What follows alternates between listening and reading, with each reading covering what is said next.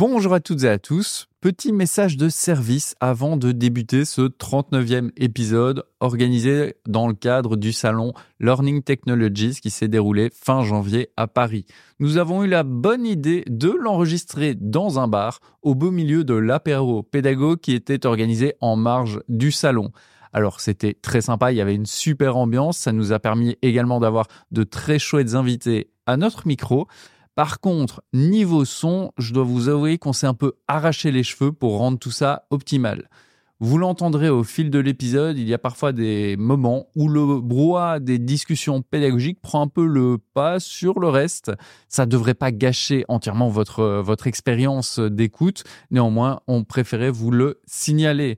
En parlant d'expérience, je vous recommande de nous regarder sur YouTube si vous en avez euh, l'occasion. Ce sera un peu plus sympa. C'est un peu comme si euh, vous étiez avec nous à la table de ce bar pour euh, profiter d'une discussion pédagogique. Sur ce, je vous laisse découvrir cet épisode. Bonne écoute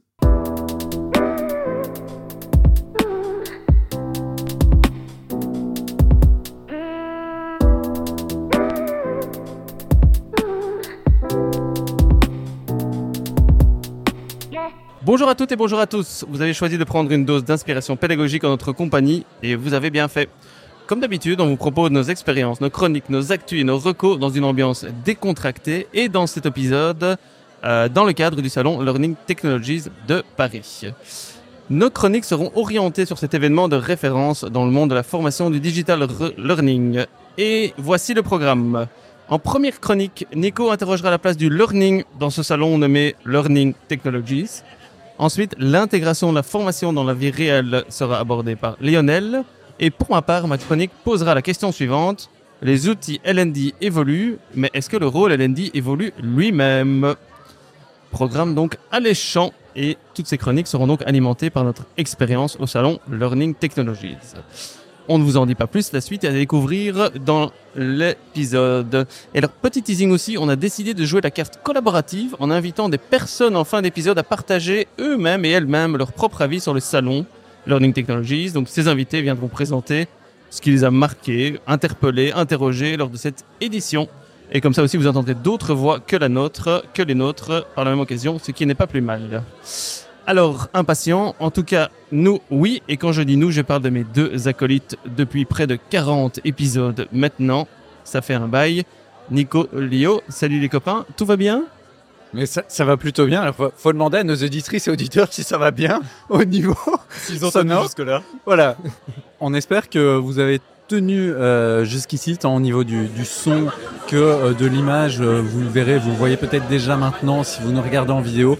On aura quelques on aura des invités à notre table, mais on aura aussi des, invités surprises qui, viendront probablement sur euh, la vidéo. Parce qu'on a décidé d'enregistrer cet épisode dans le cadre du salon Learning Tech, mais à l'apéro pédagogue, euh, l'apéro pédago plutôt, euh, qui se déroule aux deux pianos. Un apéro organisé par euh, Olivia Lancel, qui avait été des nôtres lors du tout à fait. De, l'épisode de l'année passée et également par Clément Cagne. Clément qui a lui-même un podcast, Rendez-vous en Terre Digitale. Voilà, on fait de la publicité pour nos euh, amis podcasteurs. Voilà. Euh, mais donc ça va plutôt bien. Un peu mal de tête et un mal de tête qui a commencé au salon parce qu'il y a un brouhaha assez important. Qui, qui, continue ici, mais on voulait en faire profiter également nos auditrices et auditeurs. Donc on s'est dit, on va enregistrer dans ce brouhaha, c'est plutôt, euh, plutôt pas mal. Comme ça, celles et ceux qui sont qui n'ont pas su euh, venir au salon, on peut l'impression d'être au salon aussi. de l'ambiance. Et si pas au salon, en tout cas au bar, hein, parce que pour rien de vous cacher, comme vous pourrez voir sur la, la vidéo, on est en train de boire une bière. Donc euh, voilà, et on en profite pour partager tout ça le plus à chaud possible. Lio, tout va bien de ton côté Enfin, fini, fini d'agorger. Hein, oui, non, mais euh, je dis pas enchaîner. J'ai l'habitude, bah, tout va bien, dans les mêmes conditions que vous, avec un petit bruit de fond assez sympathique dont j'espère que vous profitez aussi chers éditrices et auditeurs. Et euh, voilà, bah, c'est cool de faire des épisodes qui sortent euh, du cadre ordinaire. Et, et on va bien s'amuser cette soirée. Hein. Tout à fait, tout à fait. Donc voilà, au programme, comme on disait, donc trois chroniques euh, spécifiquement alimentées par notre visite à Learning Technologies de Paris. Et ensuite, ben, on n'ira pas nos recos, mais il y aura les recos de nos euh, d'auditeurs ou d'auditrices, en tout cas de participants et de participantes du salon, qui vont nous partager aussi euh, à chaud leur première euh, impression sur cette sur cette première journée après nos chroniques. C'était un petit peu des chroniques de l'extrême aussi, vu que Oui, et, et d'ailleurs, ce que, ce que nos auditrices et, et auditeurs peuvent expérimenter, parce qu'on on va avoir des, des personnes qui passent dans la vidéo, donc on a l'impression qu'il y a beaucoup de monde. Il y a effectivement beaucoup de monde là où on enregistre, mais sur le salon aussi, il y avait beaucoup de monde. Mais je pense qu'il y a plus de monde au bar que dans le salon. Bon. Euh, dans le bar ici, vous voyez pas très bien, mais on est plus entre 8 et 9 000 selon les organisateurs, 5 000 selon la police. Donc, euh, donc, on, a quand même eu quelques euh, difficultés à assister à certaines conférences qui nous intéressaient, tellement il y avait euh, du monde. Mais euh, oui, j'étais assez étonné parce que j'avais pas eu ça les, les années précédentes de cette de- de- à toutes les, les conférences en fait il fallait faire la file pour euh, rentrer dans les salles et il y avait pas ça les autres années je sais pas s'ils ont sous-estimé le nombre de participants cette année mais voilà je je sais pas ce qui a fait mais c'était compliqué d'avoir euh, une place dans dans les conférences il fallait rater la précédente, euh, essayer d'avoir euh, de faire la file dès ce moment-là, et ça c'est assez pénible. Vu qu'on Ouais. peut pas suivre un horaire continu de conférence. que- Mais j'avais pas du tout euh, eu ça les années Non, précédentes. Je suis un peu étonné qu'est-ce qui amène ça cette année parce que j'ai l'impression que la capacité des salles est la même. Est-ce qu'il y a plus de fréquentation? Je ne sais pas trop. On essaiera de poser la question aux organisateurs si on les croise prochainement. Effectivement. Et qui nous écoute sans doute. Bien sûr, bien sûr. Ils nous mettront un petit commentaire euh, sur le site pour nous donner euh, l'explication. Euh, Top, ben, je propose, messieurs, qu'on rentre dans nos chroniques directement pour que nos auditrices et nos auditeurs puissent un peu voir qu'est-ce qui nous a alimenté, qu'est-ce qui a suscité notre réflexion aujourd'hui. Donc effectivement, chronique un peu à l'arrache puisque ben, on a pris connaissance aujourd'hui euh, de ce qu'il y avait dans le salon et on enregistre aujourd'hui cet épisode-ci en fin de journée. Donc euh, voilà, chronique un peu à l'arrache mais qui ont le mérite d'être du coup spontanées et, euh, Et voilà. d'exister simplement. hein. Bien sûr, et d'être euh, et d'être là, effectivement. Ok, on commence euh, première chronique avec toi, Nico. Chronique numéro 1. Learning Technologies. Est-ce vraiment learning? Oui, bon, au titre de cette chronique, vous dites euh, encore OK, Grumpy Nico est à nouveau venu râler sur un nouveau sujet. Alors déjà, je ne râle pas, ou du moins pas nécessairement. J'adopte une posture critique qui questionne les évidences. Et l'évidence du jour, c'est le titre du salon que j'ai souhaité questionner. Learning Technologies. Quelle est la place de l'apprenant, pas l'apprentissage, mais ici bien l'apprenant, dans le monde de la formation numérique euh, d'aujourd'hui au prisme de ce qui se dit et de ce qui se vit durant ce salon. Alors une chose est sûre, l'apprenant ne se cache pas parmi les visiteurs. Je n'ai pas de chiffres précis, mais parmi les personnes croisées, je n'ai vu que des responsables LND, des ingénieurs pédagogiques, des consultants en transformation digitale et surtout des commerciaux. Les seuls apprenants que j'ai rencontrés, c'était les étudiants en charge du scan de nos badges tout au long de la journée. Sur les stands, là, vous ne retrouverez que des Head of Sales, des Customer Success Managers ou encore des Head of Acquisition and Strategy Performance Advisor for Impactful Learning Experience. Bon, ok, ce titre n'existe pas, mais bref, toujours pas d'apprenants. Alors, je suis allé tendre une oreille dans les conférences et les live sessions. Alors, les live sessions, si vous n'êtes pas allé au salon, sont des conférences qui, comme les premières, ben, font sont des présentations, sauf que les intervenants payent moins cher pour faire cette présentation. Là encore, les apprenants sont cachés. Les intervenants sont des commerciaux, à nouveau, oui, ils sont vraiment euh, partout, des commerciaux d'entreprises EdTech ainsi que leurs clients, des responsables formation, invités à rendre compte de leur expérience, souvent très, très, très positive vis-à-vis du projet mené avec l'entreprise EdTech qui les invite. On aurait pu s'attendre à rencontrer des apprenants invités à rendre compte de leur expérience d'apprentissage, mais ce n'est jamais le cas. Au mieux, ils sont là, nichés dans le coin d'un slide, sous la forme de quelques pourcentages liés à un taux de satisfaction. Et c'est là que j'ai eu une révélation. Oui, au-delà d'une approche critique, les révélations sont récurrentes dans ces chroniques. Les apprenants sont ce que les, les Anglais appellent the elephant in the room. Il s'agit, selon Wikipédia, d'une expression idiomatique métaphorique désignant un sujet important et manifeste, généralement associé à un problème délicat ou à risque, dont tout un chacun peut constater l'existence, mais que personne n'ose mentionner ou dont personne ne souhaite discuter ouvertement, du fait que cela suscite de l'embarras et de la controverse ou que ça représente une menace intrinsèque. Et bingo S'ils ne sont pas explicitement là, c'est parce qu'en fait, les apprenants d'aujourd'hui, qu'ils soient salariés, collaborateurs, employés ou même indépendants, posent beaucoup trop de questions et de problèmes aux entreprises et organismes de formation. Et c'est d'ailleurs une conférence de Cécile Dejous ce matin qui euh, étaye cette euh, révélation. Face à la question des compétences, l'écart de confiance entre les employeurs et les employés est problématiquement élevé. Quand 80% des employeurs en France se disent confiants dans la capacité de leur entreprise à fournir des opportunités de développement des compétences à leurs employés, ben ces mêmes employés sont seulement 46% à partager cette confiance. Ces chiffres ne sont qu'une illustration des problèmes que les apprenants posent aux organisations. Manque de motivation à se former, manque d'engagement vis-à-vis des parcours proposés, évaluation négative des expériences vécues, manque d'intérêt pour les contenus sur étagère disponibles, pratiques informelles qui remplacent les apprentissages formels, apprentissage en dehors des canaux institutionnels traditionnels, etc. Ces problèmes, ou simplement ces transformations en cours que nous évoquons dans chaque épisode, sont donc à présent dans la tête de tout le monde sur le salon, et donc très présents dans la tête de tout le monde, mais d'aucuns ne les évoquent. D'une part parce qu'aucun responsable de formation ne vous avouera les faibles taux d'engagement ou efficacité des parcours qu'il développe, et d'autre part parce que toutes les entreprises EdTech présentes balayent ces problèmes à coup d'expérience d'apprentissage immersif, d'apprentissage adaptatif et surtout d'intelligence artificielle. Et donc, dans le monde du learning, la Technologies a toujours des solutions à offrir. Voilà, un monde de solutions où il y a peu de problèmes. Merci Nico pour cette chronique. En tout cas, je voudrais pas savoir ce que ça fait quand tu râles vraiment. Hein. Donc ce salon était excellent, c'est ça que Nico voulait dire. il ne râle pas du tout, il a eu une très bonne, euh, très bonne expérience euh, là-dessus. Euh, Lio, petite première réaction à cette chronique de notre ami Nico? Bah, vous, entendrez que moi aussi je ferai mon petit débrief du salon en tant que tel.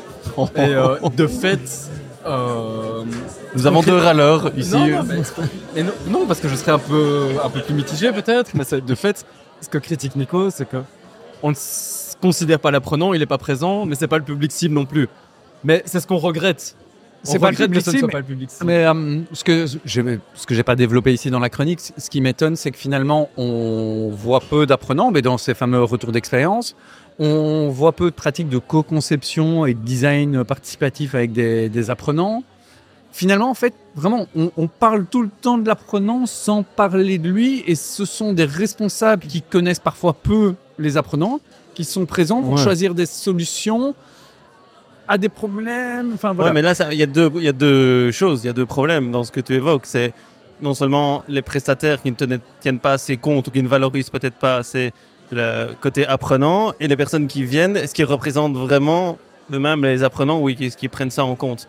Euh, Ça, c'est à voir. Après, moi, ici, ma visite à Learning Tech, il n'était pas écrit apprenant sur mon badge, mais je peux m'estimer aussi avoir appris quelque chose euh, aussi. Alors, je suis pas dans un monde euh, business où on apprend tout le temps, et, mais je veux dire, je viens deux jours ici pour apprendre euh, des choses aussi, une démarche volontaire euh, d'enrichir mes, mes connaissances pour les mettre en pratique. Sur le, donc, on peut voir ça aussi comme une démarche d'apprentissage. Euh, donc, sur, sur l'aspect enfin, étiquette apprenant du public cible, je pense que là, ils sont tous là dans, avec une volonté, en tout cas, d'apprendre des choses. Maintenant, par rapport aux prestataires qui ne mettent pas assez ça en avant, je te rejoins et je pense que le côté dans les expériences lors des conférences qu'ils ont données, avoir un témoignage des apprenants plutôt qu'effectivement le prestataire et le, et le responsable LND. Pourquoi pas? C'est vrai qu'on ne le voit pas, mais ça, je pense que c'est quelque chose qui pourrait être intéressant d'avoir le retour d'expérience de l'apprenant même, quand lui donner cette place-là. Je crois que c'est pas un hasard si le salon RH euh, a lieu en même temps aussi. Enfin, c'est clairement ce même public qu'on essaie de, de, viser et euh, ce public qui va devoir, euh, qui considère les apprenants de façon massives qui présument de leurs usages ou qui euh, présument des usages que, que les apprenants devraient adopter. Donc il y a quelque chose de, prédictif et de, et de, présumé et qui a surtout pour euh, objectif de savoir rendre des comptes sur cette formation-là, donc pouvoir euh, faire du reporting efficace sur des KPI qui sont souvent ceux de l'outil en tant que tel et qu'il va falloir rendre digeste pour, pour la direction. Et, et c'est ça l'objectif du salon, péniblement. Et, je crois que ça prend euh, une direction, euh, et j'en parlerai un petit peu dans, ma chronique, qui va plutôt dans le bon sens. Et je sais pas très bien ce qui fait emprunter ce, chemin-là. Mais euh, certainement qu'on ne verra toujours pas les apprenants et que ce sera toujours euh, présumé, euh, on présumera toujours de ce qu'ils doivent être ou de la manière dont ils doivent se comporter et des compétences qu'ils doivent euh, développer, etc. Et ils n'ont pas trop au chapitre. Si, si on prend le contexte effectivement du salon, c'est Learning Technologies. Hein, donc je suis d'accord qu'il y a l'aspect learning peut-être qui pourrait être un peu plus exploité. Maintenant ils mettent le focus beaucoup sur technologies. Et le, le principe et le business model, c'est des prestataires qui doivent venir vendre. Euh, Ou en tout cas faire des pré-ventes ou des contacts. Donc c'est très euh, commercial, euh, marketing, euh, one. Et sur la vente de produits. Euh, et donc forcément on est dans des outils techno. Pour avoir fait quelquefois son, le cousin euh, à Londres, euh, là je trouve que les prestataires sont moins avec uniquement des solutions type produit, mais aussi service, accompagnement, création. Et là on peut voir un peu plus ce côté euh, apprenant. Ici c'est très orienté des produits qu'on essaye de venir euh, vendre. Et pour moi c'est plus les, ceux qui fréquentent ou les responsables formation qui eux doivent se dire ok comment est-ce que je vais utiliser cet outil-là pour mettre à disposition de mes, de apprenants aussi? Oui, en fait, c'est ce que je voulais amener aussi comme idée dans, la conclusion en disant les, les technologies ont toujours des solutions à offrir au, au learning. On a l'impression que le learning est un peu caché par ce, cet amas de, de, de techno-optimisme qui va correspondre aux pratiques, qui va changer les pratiques, qui C'est va très enfin technocentré, euh, c'est clair. Voilà. Ouais. Et donc, c'est là où finalement on parle peu. On voit ça et là des, des petits mots, mais on a presque l'impression que l'usage de mots comme euh, flow for, qu'on a vu lors d'une conférence euh, ce matin, euh, donc apprentissage dans le flux de travail, bah, ce sont des, des mots-clés qui sont euh, balancés comme ça pour dire oui, oui, voilà, notre outil s'adapte à, à cette tendance-là. Mais, Ouais, voilà. mais c'est comme l'année passée où on voyait déjà des termes AI et quand on demandait c'est quoi en fait derrière qui est AI, bah ok c'était un petit algorithme qui était utilisé donc c'était pas de l'AI mais les gens voulaient entendre ça. Donc pour moi le défi il est plus auprès de, des personnes qui viennent fréquenter le salon de ce qu'ils vont en faire. Et c'est là le danger. On en discutait un peu dans l'épisode de l'année passée aussi hein, par rapport au salon. Si on vient comme ça euh, sans trop savoir ce qu'on veut on peut vite se faire happer par les arguments marketing et commerciaux euh, qu'il y a. Donc, euh, je pense que c'est la prise de recul aussi de tous ces consommateurs d'outils qu'il faut essayer euh, de garder en tête. Et c'est vrai, un point qui, alors certes c'est un salon commercial, mais ce qui est, ce qui est vraiment peut-être à, à- à questionner dans notre propre culture, c'est vraiment ce, au-delà du technocentrisme, ce technosolutionnisme où effectivement très peu, alors moi-même je sais pas, de- moi qui est peut-être plus une agence de conseil, euh, ben, je suis pas présent en tant qu'exposant sur le salon pour des raisons un peu financières, mais on va pas rentrer mais là-dedans. la question intéressante, s'il y avait en dehors des questions financières, est-ce que c'est le genre de salon, toi qui es prestataire de service, tu dis, tu te verrais bien avec un stand là? Je, je me verrais bien pour effectivement transformer, enfin changer peut-être les, les mentalités, les pratiques, proposer bah, cette approche centrée utilisateur euh, dans le design pédagogique, dans la conception de son organisation, le fait de penser l'organisation beaucoup plus apprenante. Je, je serais présent pour le faire. Euh, et ça, finalement, peu de gens sont là. Alors, est-ce qu'il y a trop peu d'agences de conseil? Est-ce que voilà, j'en Mais sais est-ce que je... Vas-y, vas-y, Je trouve qu'il y a une place justement parce que autant il y a un EdTech Village où, euh, qui rassemble un petit peu les, les startups dans, dans un coin du salon, mais qui est plutôt sympa malgré tout. Il devrait y avoir un, un espace pour euh, l'approche moins outil, plus service, plus conseil. euh, et ça pourrait être sympa, ouais, ça pourrait compléter le salon plutôt que remplacer ses objectifs. Ouais, peut-être learning research aussi un peu. Enfin, donc un- une Là, approche là, un peu. tu t'appropries le truc. Non, non, non, mais, mais Mon salon. Ah, non. Nous allons donc créer un, un- un salon.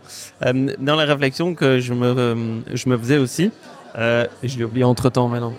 Euh, comme quoi. Non, oui, mais- en, en, en 10 secondes. J'ai commencé ma phrase et euh, ma réflexion est, est partie. Voilà. Non. Bon, ce dans- sont les aléas du ce direct. sont les aléas du direct, mais ça reviendra peut-être. Mais de toute façon, on est arrivé un peu au, au bout pour respecter aussi le, Ouais. le timing de la chronique. Si ça me, si ça me revient, je partagerai sur les réseaux sociaux dans le prochain. Parce que c'était euh, forcément, comme tout ce que je dis, hyper, hyper, hyper intéressant. Donc, euh, ou pas. Euh, ok, top. Merci Nico pour cette euh, chronique qui, qui va, à mon avis, alimenter le débat auprès de notre audimat également. Euh, ben, on va passer à la chronique moins râleuse de notre ami euh, Lionel. Fait quoi des efforts, je crois, non Je sais On pas, vous- vous me direz. On va voir, mais avant ça, jingle. Chronique numéro 2. Du salon au terrain, la formation s'invite dans la vie réelle. Je ressors de cette première journée de salon avec les oreilles abîmées à force d'être tendu pour tenter de capter l'une ou l'autre information depuis derrière les barrières de, de salles bondées. Un peu comme nos auditeurs euh, maintenant. oui, voilà, et un peu comme le, le disait Nico et, et Jérôme aussi, c'est difficile d'avoir une place. Et je ressors de cette première journée, les, les jambes fatiguées de déambulation à éviter euh, les obstacles et, et, et les personnes qui font la file euh, ci et là. Mais je ressors aussi de cette première journée avec quelques définitions proposées à l'une ou l'autre occasion. Par exemple, avant de se lancer dans la réflexion sur l'IA et sa faisabilité et sa fiabilité, il faut interroger le cadre et définir la notion de vérité. Hakim Lele nous a partagé sa proposition, et je traduis de l'anglais, sa définition de la vérité donc. La vérité est une représentation inaltérée de la réalité, vue d'un certain point de vue à un moment donné. La vérité est donc aussi toute relative et liée à un point de vue sur la réalité. L'impact de la formation maintenant. Celui que l'on peine à mesurer est à l'intersection des objectifs corporate et des objectifs du collaborateur. Reste à savoir comment on le mesure maintenant, mais voilà, on sait déjà qu'il est à cette euh, intersection-là. Ensuite, le concept de révolution. La révolution est le moment à partir duquel on fait de nouvelles choses d'une nouvelle manière. Elle suit l'évolution, qui consiste à continuer à faire certaines choses, mais d'une nouvelle façon. L'évolution elle-même suit l'exécution, qui couvre le fait de faire avec les choses de d'habitude, avec une éventuelle recherche d'amélioration. Voilà. C'est encore un peu, un peu pauvre à ce stade. Ou plutôt, ça pose la question de qu'est-ce que je suis venu chercher à ce salon? Et pour y répondre de façon indirecte, je me rends en tout cas compte de ce que je n'y trouve pas. Par exemple, rien n'est fait pour encourager les échanges non commerciaux. Rien n'est fait pour permettre à chacun d'assister aux conférences, soient-elles commerciales, qui sont organisées, euh, aux conférences qui sont organisées, pardon, et rien n'est fait pour donner la parole aux bénéficiaires de la formation, comme le disait Nico. En revanche, tout est fait pour créer le désir. Des fils pour accéder à des conférences et faire partie des élus, des goodies toujours, plus originaux pour attirer le chaland, des stands qui permettent euh, un instant de tester une solution. Et euh, est-ce jamais utile de rappeler que quand il n'y a pas de droit d'entrée, c'est que c'est nous le produit? Bref, tout cela, c'est le principe des salons, et celui-ci n'y déroge pas. Ce sont des commerciaux qui s'adressent à des responsables learning. Ah, Nico? Et puis, il y a ces initiatives périphériques, comme euh, celle de l'apéro pédagogique organisée par Olivia et Clément, qui viennent ajouter une valeur non monnayable à l'expérience. Mille merci au passage, tant pour l'accueil que pour l'initiative. Mais avant de laisser la parole, je reviens tout de même sur la tendance que je présageais il y a quelques épisodes, le learning in the flow of work. Je ne vais pas dire qu'elle est sur le bout de toutes les lèvres, mais je la vois vraiment en filigrane partout. Que ce soit par le micro-learning, qui tend toujours plus à être accessible à chacun au bon moment, dans son contexte particulier, euh, à la mesure d'impact, qui conduit à l'adaptation des pratiques de formation aux résultats directement attendus en contexte professionnel spécifique, à l'intelligence artificielle, qui nous fournit des coachs toujours mieux alimentés et toujours plus bienveillants, voire euh, humanisés par des avatars réalistes, que ce soit les skills-based based organizations qui visent à qualifier les compétences de chacun pour lui délivrer un contenu sur mesure pour se développer, ou encore l'adaptive learning qui rend l'apprenant acteur de son ingénierie pédagogique. Tous ces éléments convergent vers une vision de la formation comme un levier individuel de développement sur mesure, plutôt que comme un levier de mesure. Je me reprends, mais vous m'excuserez. Donc tous ces éléments convergent vers une vision de la formation comme un levier individuel de développement sur mesure, plutôt qu'un levier sur mesure de développement individuel. Je vous laisse méditer. Autrement dit, comme un levier activable par le principal concerné, et plus comme un levier activé pour le principal concerné. Enfin, une tendance, celle-ci, le learning the flow of work, c'est aussi une vision qu'on essaye de créer, et euh, c'est loin d'être globalement vérifiable. Voilà. Tu nous as bien invités à la réflexion avec des inversions de pas simple, hein, Ouais. Je, je voulais commencer par une, euh, euh, quelque chose de beaucoup plus trivial pour aussi mettre nos auditrices et auditeurs dans un peu dans, dans l'ambiance du salon. Une petite blague, Nico par rapport à ce dont tu parlais. C'est quoi le, le goodies que vous avez vu sur un stand ou le truc sur stand Moi, je disais tantôt, je trouve que cette année, il y en a beaucoup moins que les autres années. Je sais pas si c'est par euh, écologie ou par impact ou je ne sais pas, mais je trouve qu'il y en a beaucoup moins, euh, en tout cas beaucoup moins de variété que les autres années. Moi, j'ai quand même vu. Faudra peut-être les, les taguer dans, dans le post euh, par rapport à cet épisode pour leur poser la question. Sur le stand de LinkedIn Learning, il y a un simulateur de Formule 1. Ouais, McLaren là, j'ai vu. Oui. Pourquoi? Bah, pour attirer, à mon avis, le client sur le stand, tout Voilà. simplement. tout simplement. Et non, et d'ailleurs, euh, moi j'ai euh, un petit carnet et un avait- bic. Et là, il y en a beaucoup, hein, des carnets et des bics. Et je suis assez fan de ces carnets parce que je suis encore fort euh, papier. Et donc. Sinon, ça, il y avait c'est- du comestible, hein, ça, ça, ça marche toujours, des, des bonbons par-ci, des bonbons Ouais. par-là, des crêpes par-ci, des Une crêpes valeur par-là. sûre, une valeur sûre. Mais- Bref, mais ça nous fait dévier un peu de, hum, Ça nous fait parler Ouais, de l'essentiel, surtout. du, du sujet un peu. Donc, learning the flow of work. Ouais, Ouais. La, la manière dont tu l'abordais, c'est-à-dire que, pour, enfin, et je te pose la question pour peut-être un peu creuser ta chronique. Est-ce que c'est l'outil qui change les pratiques et parce que tu parlais de micro-learning, etc. Est-ce que tu as l'impression qu'en fait les, les nouveaux outils amènent à plus de, euh, learn- euh, de- d'apprentissage dans le flux de travail? Ou est-ce que c'est parce qu'il y a de l'apprentissage dans le flux de travail que de nouveaux outils euh, se mettent en œuvre? Enfin, qui- Où est euh, l'œuf et la poule? Enfin, qui est le J'ai l'impression que c'est même en, une dimension différente. C'est que Ouais. et je crois que l'intelligence artificielle y est pour beaucoup.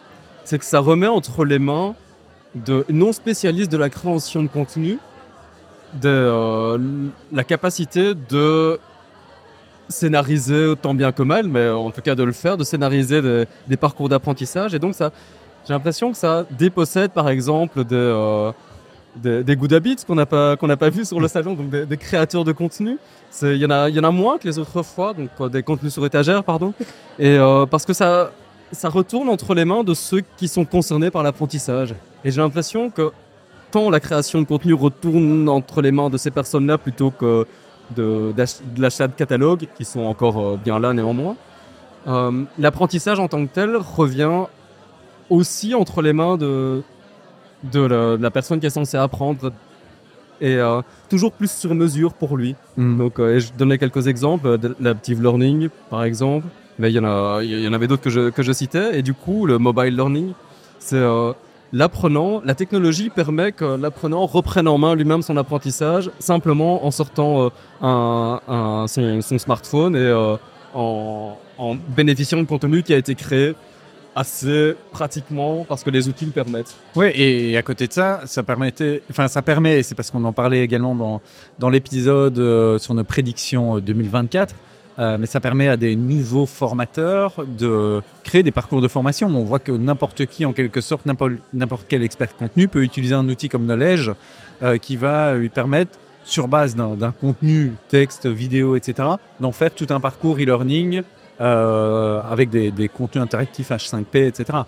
Et même d'a- d'ajouter des contraintes du type euh, je veux que son ce contenu soit disponible euh, tant de manière longue que Ouais. courte que euh, ce genre de choses là et donc j'ai l'impression que c'est grâce à la technologie que la pratique change et qu'on finalement il y a un transfert vers l'apprenant qui est toujours absent et euh, que invisibilisé mais C'est ce que j'allais te demander. Ouais. Est-ce que c'est un problème Mais tu dis grâce à. Non, non, moi je trouve que c'est plutôt un bénéfice. Mais Mhm. je trouve que rien n'est fait de manière systémique pour que ça se passe. Mais l'évolution des technologies fait en sorte qu'il y a ce déplacement qui se fait au bénéfice de l'apprenant, j'ai l'impression. Après, se pose encore la question de la qualité, parce que quand tu dis que n'importe quel expert contenu peut devenir euh, ingénieur pédagogique de son propre contenu, Après, on, est, on, on est, on reste fort dans la euh, formation et création de formation, création Ouais, de ouais. contenu aussi. Hein. Il faut voir aussi ouais, quelle est la limite par rapport à. La, euh, allez, en quoi la formation est la bonne réponse et qui a l'apprentissage et toutes ces, ces questions-là aussi. Hein. Là, on est fort sur créer une formation. Ouais. Où on a déjà décidé a priori que ce serait d'office une formation ou création de formation, qui n'est pas toujours la bonne réponse, donc qui pose la question effectivement de la qualité et du bon choix du format et, et- et de la modalité. Tu voulais réagir, Nico? Non, non. Ok, merci. Ouais, je crois de fait, mais c'est pas mal qu'il y, ait y ce déplacement de curseur. Mais c'est pas, de fait, c'est pas au bénéfice de la qualité. Et ça, ce sera le prochain chantier Oui, mais qui me fait peur parce que moi- je sais pas comment on va l'aborder. pour moi, c'est effectivement un- plus un déplacement de curseur qui est plutôt sain et vous verrez dans ma chronique d'après qui fait le lien. Malgré qu'on ait préparé pour notre beau, auditeur, hein. nos, nos chroniques de manière totalement séparée. Moins on prépare, plus Voilà. il y a de liens. Il y a quand même euh, chaque fois un petit lien qu'on peut trouver parce qu'on parle quand même toujours du même sujet de manière, euh, de manière générale. Mais c'est dé- déplacer le, le curseur, mais pas amener le curseur complètement chez l'apprenant non plus. Et donc, je pense que lui donner cette responsabilité pour une partie des choses aussi, mais toujours avec ce cadre de qualité qui devrait être donné par d'autres personnes aussi, et avoir cette approche. Et on en a déjà parlé suffisamment dans les, dans les épisodes précédents. Cette approche vraiment systémique où chacun a un rôle à jouer. Et je pense que le rôle de l'apprenant, pour l'instant, est sous-exploité. Et on lui donne pas ce rôle, il ne le prend pas non plus. Donc la faute à personne, mais le constat en tout cas est tel que et il n'a pas un rôle suffisamment important à jouer pour lui permettre d'avoir de l'impact dans son apprentissage. C'est c'est- c'est ça qu'on vise. Mais c'est c'est là où je trouve que le, le salon euh, rate quelque chose, ou, ou on rate quelque chose dans, dans ce salon.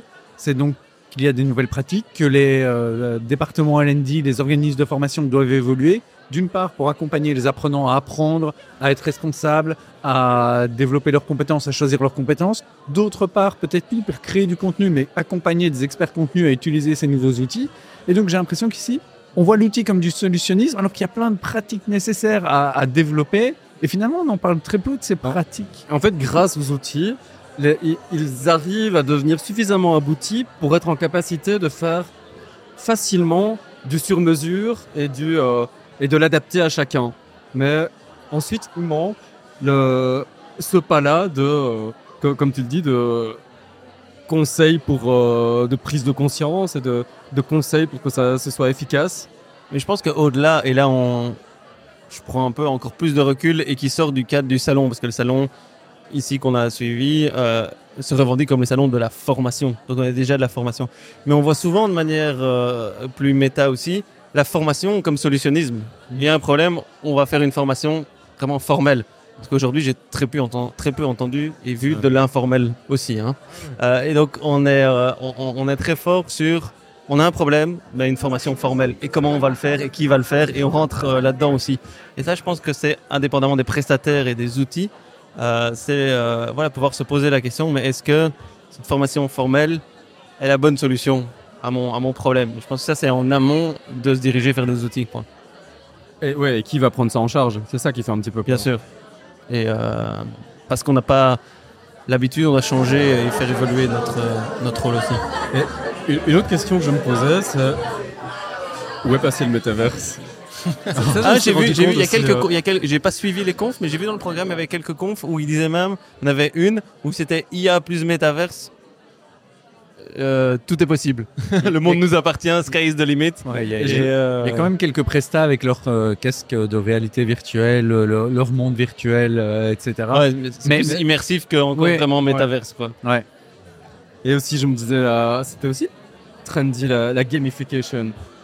J'ai l'impression qu'on ludifie plus trop, on essaie de rendre Mais en fait- réaliste. J'ai l'impression que les, les pratiques restent les mêmes, mais on met d'autres mots.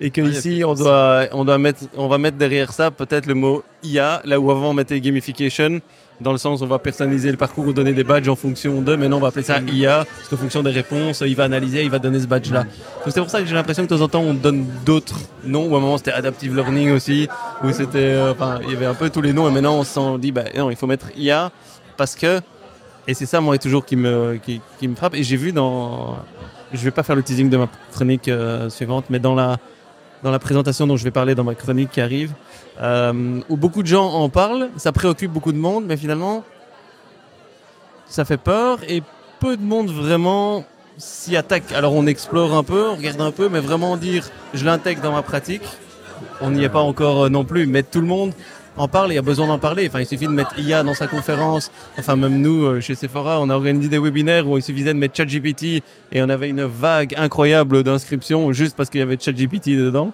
Donc ça, je pense que ça préoccupe les gens, mais pour l'instant pas plus que ça. Mais voilà, c'est un autre, euh, c'est un autre débat. Sur le, je reviens sur un, petit point. En une minute, hein, comme ça on Oui, reste dans oui, les temps. Je, je termine là-dessus. c'est, euh, bon, je suis allé voir, et euh, vous aussi, faire une conférence sur euh, un espace de, salon qui était en anglais.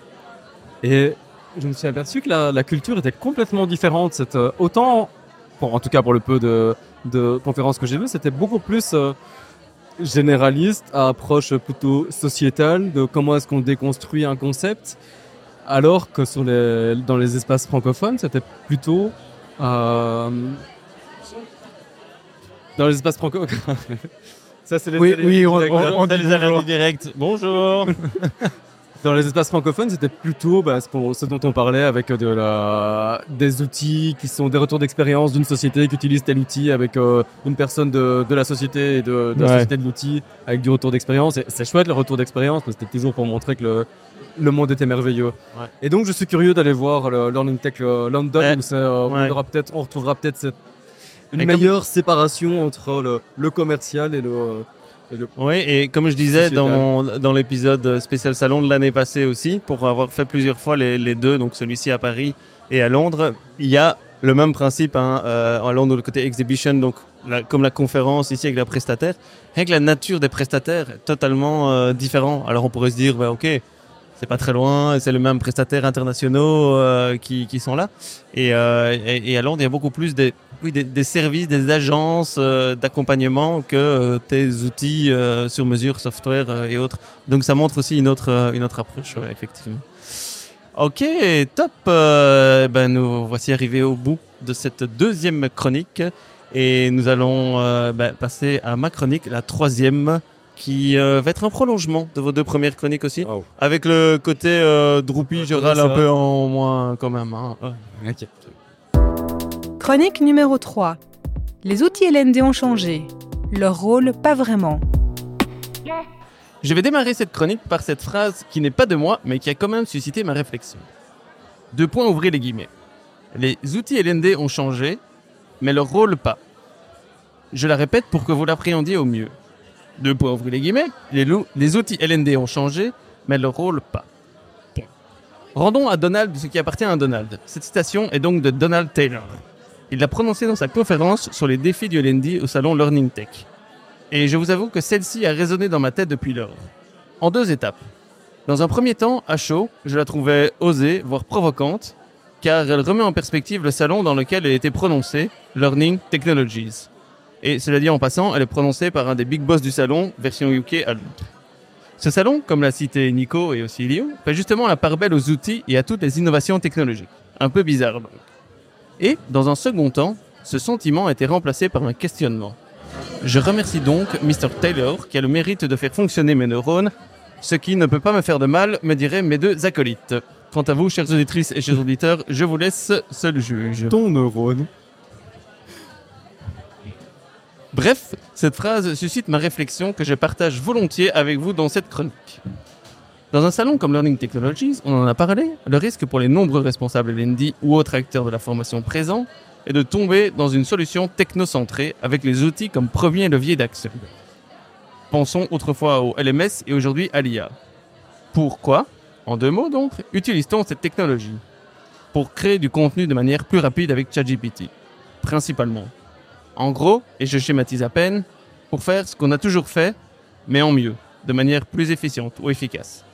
On est donc dans une phase d'exploration, voire de simple exécution. Les tâches sont les mêmes pour les responsables formation, mais on le fait mieux grâce aux outils proposés. Et, ne me comprenez pas mal, c'est très bien que ces outils évoluent et permettent ce qu'ils permettent. Et c'est principalement ce qu'on observe dans les prestataires présents à Paris, la promesse de faire mieux ce qu'on fait déjà. Mais la vraie question serait, est-ce que les tâches LND elles-mêmes évoluent aussi? Le constat de Donald Taylor est que non. Et finalement, je partage cette vision et je le remercie de l'avoir rendue consciente. Le défi est donc le suivant. Comment réimaginer le rôle des départements LND au regard de l'évolution des outils? Comment se ou réinventer et faire évoluer son image? En d'autres termes, comment faire de nouvelles choses? Des actions, des tâches qu'on ne faisait pas jusqu'ici. Et je pense que la technologie et ses outils peuvent et doivent nous y aider. Par exemple, comment l'IA, plutôt qu'uniquement nous sortir une liste de questions d'évaluation ou créer une capsule pédagogique, peut nous aider à identifier les compétences de nos collaborateurs ou collaboratrices? Comment l'IA peut créer un coach virtuel personnel basé sur des algorithmes? Et tas d'autres exemples. En d'autres mots, comment les départements LND peuvent grandir avec la technologie et non après ou à cause? Car sinon, nous restons dans l'exploration ou de l'exécution. Il faut bien commencer par cette phase, donc ce n'est pas négatif. mais malheureusement, c'est insuffisant pour réellement évoluer et se réinventer. Je termine cette chronique par une invitation. Je vous invite donc toutes et tous à vous poser cette question quand vous parcourrez les allées et les stands de Learning Technologies l'an prochain ou quand vous rencontrerez un prestataire technologique. Cette question serait en quoi cet outil peut m'aider à faire de nouvelles choses d'une nouvelle manière pour réellement évoluer mon rôle, faire évoluer mon rôle et celui du LND. Pour que vous puissiez dire les outils LND évoluent et mon rôle aussi. Assez, euh, assez aligné, merci, et, et assez aligné avec euh, avec nos propos, euh, effectivement. Mais moi, ça m'a vraiment, euh, comme je disais dans un premier temps, je dis c'est un peu bizarre cette phrase. Euh, et, et, finalement, je l'ai appréhendé, je me dis, mais en fait, c'est peut-être ça, effectivement, que je ressens, qui me frustrait un peu, c'est que les outils évoluent. Et j'étais pas contre les outils, je trouve ça bien que les outils évoluent et je suis pas contre la technologie. Mais il me manquait quelque chose. Et, et cette phrase a vraiment fait sens après en me disant, mais en fait, oui, et c'est pouvoir avancer en parallèle et pas toujours opposé soit on met la technologie, soit on met l'humain. Non, c'est ensemble. Et comment est-ce que la technologie, parce que je reste persuadé que la technologie, c'est ce qui va nous permettre de faire d'autres choses aussi. Hein et quand on voit tous les progrès euh, technologiques aussi, bah, il faut pouvoir, euh, même si on prend ne fût en médecine, même, dans le monde de la, formation aussi, mesurer certaines choses bah, qu'on savait pas faire avant et avec euh, maintenant des outils, bah, on peut le faire. et donc de, permettre de se dire, oui, qu'est-ce que j'ai envie de faire et en quoi est-ce que cette technologie qui existe, quelles sont les avancées et qu'est-ce que ça me peut permettre de faire que je faisais pas jusqu'ici. Une précision pour nos auditrices et auditeurs, est-ce que tu pourrais peut-être à la fois simplement, sans être trop caricatural, dire c'est quoi le rôle des LND aujourd'hui? C'est quoi Quelles sont leurs grandes actions du passé dans lesquelles il et elle, enfin non, ces, ces acteurs-là, euh, restent ancrés et qui devraient évoluer? Pour moi, c'est on reste très fort des départements LND qui comme on le disait juste avant, organisent des formations formelles. Ouais. Et après vont mesurer qui a suivi quelle formation et qui est satisfait. Des gestionnaires de, de, de formation. Voilà, et donc de, de coordinateurs euh, de formation formelle. Alors, je mets pas tout le monde dans le même panier, hein, que j'ai pas envie de mettre des gens à dos, mais de manière assez caricaturale. C'est ça, et quand on voit des salons comme aujourd'hui, ça reste, comme on disait, formation formelle. Comment est-ce qu'on l'organise, comment est-ce qu'on engage, comment est-ce qu'on crée du contenu, comment est-ce qu'on le, on, comment est-ce qu'on le mesure? Euh, mais, mais pour moi, c'est plus aller vers LND et dans LND, c'est learning, tu en parlais Nico, ah, donc vraiment apprentissage and development, développement de compétences. Mm. Et donc développer les compétences, la formation est une formation formelle, est une manière de faire, mais il y a l'informel, il y a l'accompagnement, il y a on the job, il y a et là je pense que l'IA peut vraiment euh, peut vraiment aider. On parle beaucoup maintenant de skills skills based organization et, et je pense que là la technologie, là où c'est très compliqué à faire et ça reste ça reste complexe, mais je pense que la technologie peut vraiment nous aider à identifier en tout cas les skills gaps euh, et avoir une vraie vue de l'apprenant et pouvoir le rendre conscient et on, on parlait aussi de le mettre euh, plus euh, dans une phase euh, actionnable pour lui. Ben, je pense que là, la technologie, notamment avec l'IA, mais pas que, peut aider à faire ce qu'on ne savait pas faire avant. En fait, j'ai l'impression qu'il y a une bascule, c'est que la, la, technologie devient inspirante. Et il Ouais. faut qu'elle nous inspire, alors que la technologie, précédemment, j'ai l'impression qu'elle était créée réactivement pour répondre à des problèmes Très opportuniste, concrets. quoi. Oui, Très opportuniste, ouais. Et maintenant, on se rend compte que dans la, manière dont tu formules ta question aussi, en quoi cet outil, c'est que ça nous force à tenir compte de cet outil parce que on sait qu'il est multi-polypotentiel. Il, est- il faut le, il faut en tenir compte. Alors que il y a quelques années, ça aurait été de- du, euh, mais non, ne pensons pas outil et réfléchissons. Mais là, l'outil, penser à l'outil nous ouvre des portes et nous augmente les, les pistes de réflexion. et en même temps, est-ce que parfois il n'enferme pas dans, à, à cause du solutionnisme de, de- Oui, mais c'est pour ça qu'il faut pas tomber dans l'un ou l'autre, en fait. Pour Ouais. moi, c'est c'est ce que je disais, c'est c'est avec et c'est pas euh, après ou euh, ou contraint. Et donc c'est là où il dit ok avec, mais ça veut pas dire qu'il faut prendre l'outil pour argent comptant, hein, dire ok je prends, euh, je le fais, mais c'est se dire qu'est-ce que j'ai envie de faire et en quoi la technologie peut m'aider ou m'inspirer et dire ah ok maintenant il y a ça, mais plutôt ça m'aide à faire ce que je fais. Alors de nouveau c'est pas mal, mais ça c'est juste une exécution et, de, et de- de- voilà une rentabilité on va dire. Mais euh, moi je me dis ça donne la possibilité de rêver en fait. Qu'est-ce qu'on a toujours voulu faire? Qu'est-ce que les départements LND ont envie de faire? Et en quoi est-ce que la technologie peut les aider pour faire d'autres choses? Quand je regarde le passé, juste pour être un peu provocant, les LMS permettaient de rêver à la formation à distance, etc. Et finalement, ça n'a pas transformé. Non, mais, mais c'est pour ça que je dis que ça c'est pas. Il faut pas prendre la technologie comme ça et, euh, et, et là peut-être que c'est un exemple. euh, qui, qui permet de pas le faire ou que c'était mal défini ce qu'on attendait dans LMS euh, aussi. Euh, Mais le LMS a ouvert quand même plein de possibles. ouais. C'est, c'est- je pense pas que ce soit comparable à- au. Non, le problème pour moi, Ah, c'est le. LMS, le LMS, si on va sur ce débat-là, c'est quand on arrive, on dit, OK, je veux mettre une stratégie digital learning, mais la formation à distance. Premier réflexe, je vais aller chercher une plateforme euh, type LMS. Et, et- et c'est là où, pour moi, on n'a pas réfléchi avec la technologie, on a réfléchi pour la technologie. Euh, et, et donc, c'est là où c'est d'abord qu'est-ce que je veux, qu'est-ce que je veux proposer comme expérience, et en quoi le LMS peut, sera- peut m'aider à faire ça aussi. Où je pensais pas que ça c'était possible. Ah oui, il y a moyen de faire ça avec le LMS. Alors, ok, je vais le faire. Ou ça, il n'y a pas moyen. J'en suis conscient quand même aussi. C'est pas. C'est toujours quand on. Allez, moi je suis toujours frappé, par- mais après c'est l'esprit. euh, et c'est le cerveau humain qui est comme ça, de pouvoir opposer les choses, hein, d'être très Oui, binaire, hein, euh, comme au digital euh, ou pas digital, à distance, pas à distance, synchrone, pas Oui. asynchrone. Et euh, je pense que c'est y réfléchir avec la technologie et là où euh, les AI nous fait rentrer dans un nouveau monde. Euh, et qu'on est, on est beaucoup dans une phase, et c'est normal, d'exploration. Parce que pour moi, qui- et c'est ce que aussi Donald Taylor disait, hein, pour qu'il y ait une vraie révolution avec les AI, ça ne sera pas en un an. Enfin, je dis, il faudra 10 ans, 15 ans, comme toutes les grosses, grosses révolutions, pour qu'on puisse vraiment, euh, qu'il y oui, révolution et qu'on fasse des nouvelles choses d'une autre manière. Oui, je pense qu'avec euh, l'AI, on dépasse la, la notion d'outil, on est vraiment sur quelque chose de plus, plus large, avec un changement sociétal. On se rapproche, pas- d'autres l'ont dit, mais plus de, de l'imprimerie et de, de transformations comme celle-là qui ont vraiment un impact sociétal, bien plus que les LMS n'ont pas eu de... Enfin, Bien pour, sûr. Pour monsieur tout le monde ou madame tout le monde, ils n'ont pas, pas vu l'impact des LMS. Aujourd'hui, l'intelligence artificielle Ouais. a un impact sur sociétal. Oui, c'est ça, parce qu'elle touche tout le monde. La LOLMS touche une petite, euh, une petite partie. euh, J'ai l'impression que le- les technologies du passé, c'était plus des outils qui permettent euh, d'organiser différemment. Avec les AI, c'est des outils de penser, de penser différemment. Et, et malgré tout, on est qu'au tout début du chemin, mais c'est, euh, on ne sait pas trop quoi en faire. Ça ça va pas se faire spontanément, donc il va falloir qu'on ne perde pas notre, notre, façon de penser à nous-mêmes. Mais c'est- il y a du potentiel ouais, pour cette transformation-là. Oui, et ça va prendre du temps. Hein. Là, ça fait vraiment euh, depuis un an ou deux où ça, c'est vraiment, euh, c'est vraiment chaud, mais euh, ça, ça sera encore mieux l'année prochaine ou ça sera évoluera en tout cas euh, l'année prochaine, l'année d'après. Et ça, on verra peut-être que dans 10 ans ou 15 ans, vraiment quelque chose qui a fait, qui a, qui a fait révolutionner. Et vraiment, peut-être bonne résolution, je sais pas, je, je lance l'idée, bonne résolution. Pour les, services LND, c'est de, réfléchir à leur, euh, un peu le, triptyque euh, vision, mission, valeur, se dire euh, aujourd'hui, dans ce monde-ci, il y a peut-être une nécessité de d'à nouveau se, se reposer ces questions-là. C'est quoi la, vision et, vers où on va? Quelles sont nos, nos missions, notre ou nos missions par rapport à ça? Et puis quelles sont les valeurs qu'on met en œuvre? Comment on se positionne euh, sur l'apprentissage L'apprentissage et, la formation sont tellement multiformes aujourd'hui qu'il y a peut-être une nécessité de se reposer ces questions et de prendre le temps de se poser ces questions pour mieux appréhender le, le futur.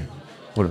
Il faut se baser, je pense, euh, pour rebondir sur ce que tu dis, vraiment sur pas perdre de vue qu'il faut se baser sur ce qu'on veut, et pas juste sur ce qu'on peut.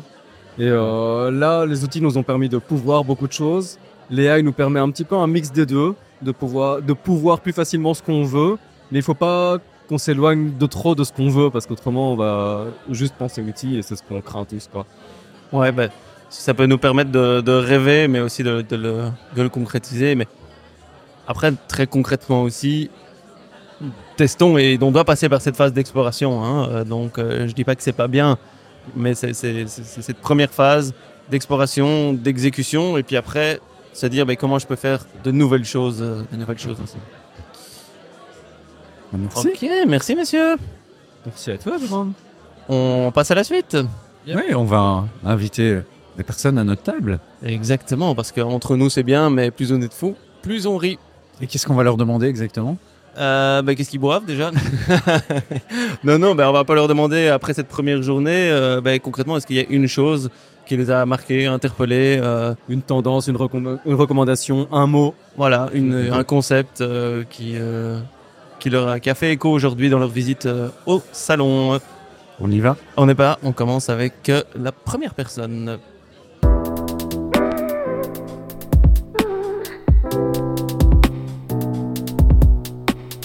Ok, ben on a ici notre, une première, un premier témoignage. Donc je vais demander à notre invité, est-ce que tu peux te présenter en quelques secondes? Bonjour tout le monde, moi je m'appelle euh, Morgane Travers, je poste pas mal sur les réseaux. Euh, actuellement, j'écris pas mal sur le, sur tout ce qui est euh, digital learning puisque je suis concepteur et j'essaye de développer un nouveau concept qui est euh, l'art learning. Ça veut dire faire des learning un peu comme des œuvres d'art. Donc c'est un concept, hein, il faut faut, faut l'adopter et puis il faut le voir. Mais c'est ma passion, donc euh, je travaille beaucoup sur pas mal de thématiques comme le storytelling, le design, euh, peu la gamification, mais euh, comment mettre en contexte et créer l'art de l'enjeu pour que les personnes soient engagées. Voilà. Intéressant comme point de vue. Et qu'est-ce que tu faisais sur le salon? Oui, et, et peut-être aussi toutes les références de nos invités, on mettra aussi en description de l'épisode de liens euh, LinkedIn ou page euh, perso ou autre Ouais. comme ça. Toutes les tous nos auditrices et auditeurs qui veulent euh, aller voir ça peuvent, euh, peuvent y aller. Et donc, ici sur le salon, qu'est-ce que tu faisais? Qu'est-ce que tu, re- qu'est-ce que tu recherchais? Et alors, peut-être une chose qui t'a, qui t'a marqué, interpellé, une recours euh, par rapport à ton expérience aujourd'hui? Bah, je suis venu euh, pour deux choses, parce qu'en fait je travaille aussi pour un grand compte, mais je préfère euh, le garder secret.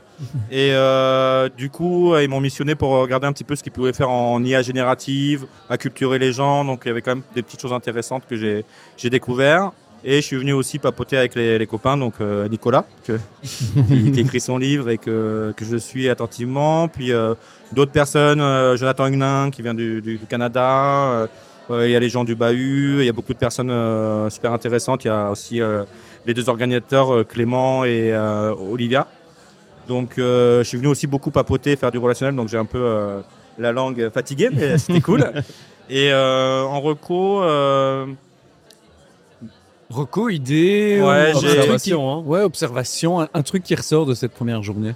première journée, euh, ben, qui avait quand même euh, une amélioration, on va dire, dans le. Ben, c'est moi, comme je suis spécialisé en e-learning, dans la création d'e-learning, je trouve que il y a quand même des- de belles agences qui sont quand même en train de se créer. Je vais pas me dire de nom pour pas faire de pub, mais euh, j'en ai vu 7-8 qui commencent à mettre beaucoup, beaucoup de choses dans leur module et euh, ils font du sur-mesure de qualité. Donc, euh, moi, j'ai trouvé ça impressionnant parce qu'ils ne pensent plus maintenant que à l'argent. Il y a quand même une recherche euh, pour l'apprenant. Voilà, c'est ce que je fais. Et est-ce que tu as une, une, une fonctionnalité auquel tu penses Justement, tu dis ils font des efforts pour la création de contenu. Est-ce qu'il y a une fonctionnalité qui t'a qui t'a marqué? Bah, euh, si on suit les théories euh, du jeu et, et, de, de Jessie Shell, par exemple, dans l'art du l'art design, je vois qu'il y a quand même du travail sur l'accroche. C'est-à-dire comment tu vas rentrer dans ton module. Parce que l'accroche, en fait, c'est ce qui va te permettre de rentrer dans ton module. Ça va être l'émotion, la première émotion, euh, ce qu'on appelle l'émotion viscérale, où les personnes, en fait, quand ils rentrent dans leur module, c'est un peu quand on rencontre une personne. Ah, il est cool, il est gentil, euh, je peux peut-être lui faire confiance. Bah là, c'est pareil. Là, on sent qu'il y a un travail d'accroche, un travail pour mettre en confiance l'apprenant.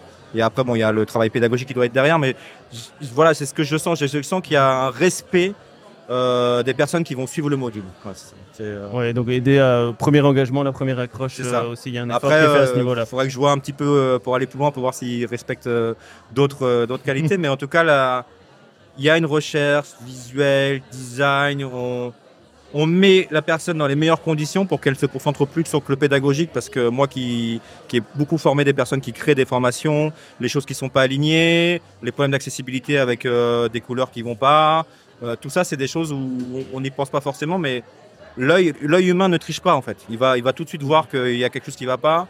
Et du coup, euh, ça va pas, c'est amateur et je vais pas suivre en fait. Voilà, c'est, c'est un petit peu ça que j'ai vu. Très bien. Donc si on, encourage tous nos, prestataires, s'ils ont besoin d'un œil avisé pour leur accroche de module e-learning, à aller euh, voir euh, voir Morgan. Ça marche. Bon, c'est gentil.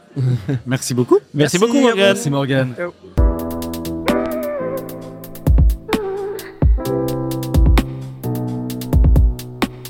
Et on accueille un nouvel invité ici pour un témoignage. Nouvel invité, peux-tu te présenter s'il te plaît?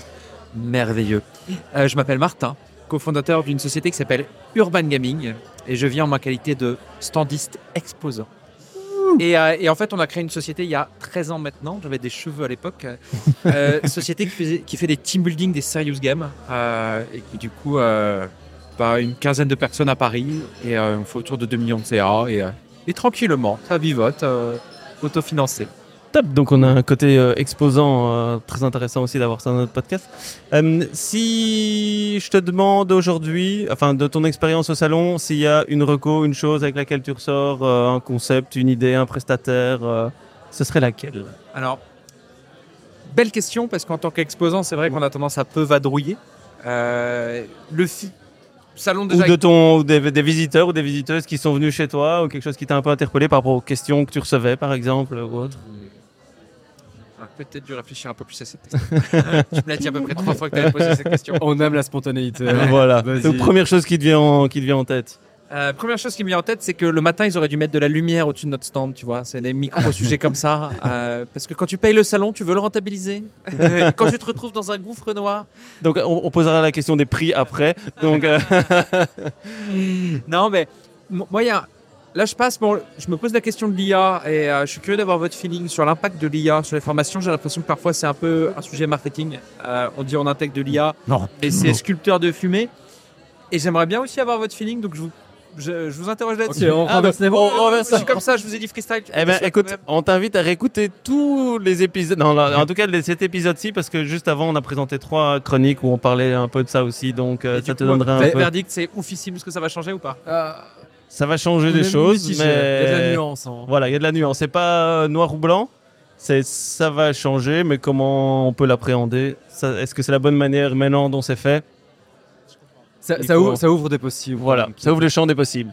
Et puis, clairement pas là avant. Par ailleurs, j'ajoute une question parce que on vient d'interroger une autre personne en, en lui demandant pourquoi elle était là et donc pourquoi toi, en tant qu'exposant ou en tant qu'entreprise, c'est important d'être ici euh, au salon? Je dirais euh, parce que le, le mec qui a renouvelé le salon l'an dernier euh, était très bon. On s'est senti obligé. Non, sincèrement, le, le salon il est génial cette année parce qu'il y a beaucoup de monde. Euh, je vous parle un peu du, du point de vue exposant. Après, la difficulté qu'on peut avoir, c'est que nous, on a une vision évidemment euh, d'essayer de rentabiliser. Souvent, les personnes qui viennent ne sont pas les décideurs directs, donc il y a un enjeu d'escalader, de se dire, ok, les gens viennent avec des idées de projet, mais va falloir prendre son bâton de pèlerin et la personne n'est pas directement en face. Et il y a tout un enjeu. Alors, c'est terrible la situation parce que je vous parle du côté euh, exposant, mais on est à C'est côté. hein. On est à côté d'un- d'un- d'une grande euh, plénière où tout le monde est assis et puis les gens sortent et on se dit c'est génial d'être en face. Mais les gens sortent et en mode ne nous regarde pas. et des fois on se dit ok est-ce qu'on devient vendeur de rue de la Huchette à alpaguer les gens? Mais non faut pas faire ça parce que c'est mal perçu. Et il y a cette espèce d'entre-deux et nous en fait ce qui est assez particulier c'est que ça fait maintenant 13 ans. On fait près de 400 jeux Serious Game par an et on a bossé avec quasi toutes les boîtes. On voit euh, les boîtes du CAC 40, je veux dire, hein, et, euh, FH, Saint-Gobain. Et du coup, c'est assez facile quand on, quand on échange avec les gens de dire Ah bah on a bossé avec tel département sur tel sujet et tout. Mais c'est toujours relou de faire cette approche de dire J'interromps la personne qui passe. Et en même temps, je me dis, je me mets à la place des personnes qui passent. Ça doit être insupportable d'avoir des mecs qui viennent te voir comme euh, la, la rue de la Huchette en mode euh, vendre ta solution. Et cette espèce d'entre-deux de dire Je veux pas passer pour un relou, mais en même temps. Mais il faut bien passer par là. Ouais. Non, quoi, c'est pas évident. Donc, euh, Mais Et on vous que comprend aussi, hein, même si nous on n'aime pas être euh, allé- euh, euh, voilà, par les personnes, on comprend aussi les personnes qui doivent faire leur job et vendre leur truc, donc euh, c'est compréhensible. C'est une, obli enfin, une sorte d'obligation pour atteindre le, le CA qui, qui est le vôtre d'être présent au salon ou est-ce C'est de la visibilité? C'est le- intéressant parce que même dans la boîte Urban Gaming, on a des visions différentes. Moi, je suis très peu salon en fait. J'adore les dépenses héroïstes faciles, AdWords, les trucs comme ça, en mode euh, tu mets 10 euros, tu sais que t'as, enfin tu mets euh, 1000 euros, tu sais que t'as. J'ai une conviction, c'est quand même que- que ça peut être plus héroïste les dépenses AdWords, mais peut-être que je me gourre parce qu'aujourd'hui on a une trentaine de personnes quand même, et, et- et au final, ça peut être hyper intéressant. Donc euh, c'est pas une obligation. Je pense vraiment qu'il y a beaucoup d'acteurs qui s'en passent. Après, cette année, c'est particulièrement quali. Il y a des années où on se dit, bon, on se regarde, il y a plus de standistes que de, de- de personnes qui visitent. Et là, tu es en mode, oh, finesse, euh, dépense. euh. Il y, a- il y a une prise de risque, en tout cas, c'est sûr. Parce que c'est très difficile d'anticiper, euh, parce qu'il y a des personnes qui sont intéressantes. Pourquoi il y a plus de monde cette année Oui, mais, mais donc tu confirmes qu'il y a quand même plus de monde cette année Parce que nous, on se faisait la réflexion On par rapport aux aussi, conférences, ouais. en fait. On s'est dit, on les autres années, rentrer sur les, Ouais. les- dans les c'était pas tant que ça. Et cette année, est-ce qu'ils ont sous-estimé la qu'il capacité est- des salles Parce que la capacité n'a pas changé par rapport aux autres années. Donc il y a vraiment plus de monde. C'est une vraie question. Mais Au les- les- point que le café n'est plus gratuit pour les standistes. Et là, c'est le coup de gueule du jour. Ah non, ça, j'avoue. Parce que le café, il y a des choses sur lesquelles on peut discuter, mais. euh, Mais à mon avis, j'ai l'impression que les gens ont peur d'être, euh, de décrocher. Il y a, Il y a un peu le fear of missing out, hein, enfin, le et ils veulent se connecter. Ils ont l'impression qu'en étant ici, ils vont, ils vont rester connectés avec ce qui se passe et pas doute. creuser le gap. Et après, c'est trop bizarre l'impact du Covid parce que euh, les gens sont sortis du Covid avec cette culture du remote, cette culture de OK, euh, les salariés vont venir en remote, etc. Là, j'ai l'impression qu'on a le contre-coup du côté putain, ça fait du bien d'être ensemble, Ouais. présentiel quoi. Et je sais pas trop dans quelle mesure une espèce de retour au truc un peu plus classique euh, qui est impactant via le Covid, ou parce qu'ils ont lancé le salon RH à côté et du coup les gens du RH viennent sur les learning. C'est de... Je sais pas, je sais pas trop comment expliquer ça, mais c'est sûr qu'en ce moment il y a une vraie culture du, du retour euh, au e-learning avec quand même une logique de sinistrose euh, de pas mal de. Globalement, on sent que 2024 ça va pas être la joie quoi. Euh, je sais pas ce que vous sentez vous, mais euh, c'est pas comme. Non, en Belgique, euh, tout se passe bien. hein. Franchement, il n'y a aucun problème. hein. Ah, ah, ça, ça me fait plaisir parce que tu l'as pas entendu. Mais, Il n'y a euh, pas du tout d'accent, c'est incroyable.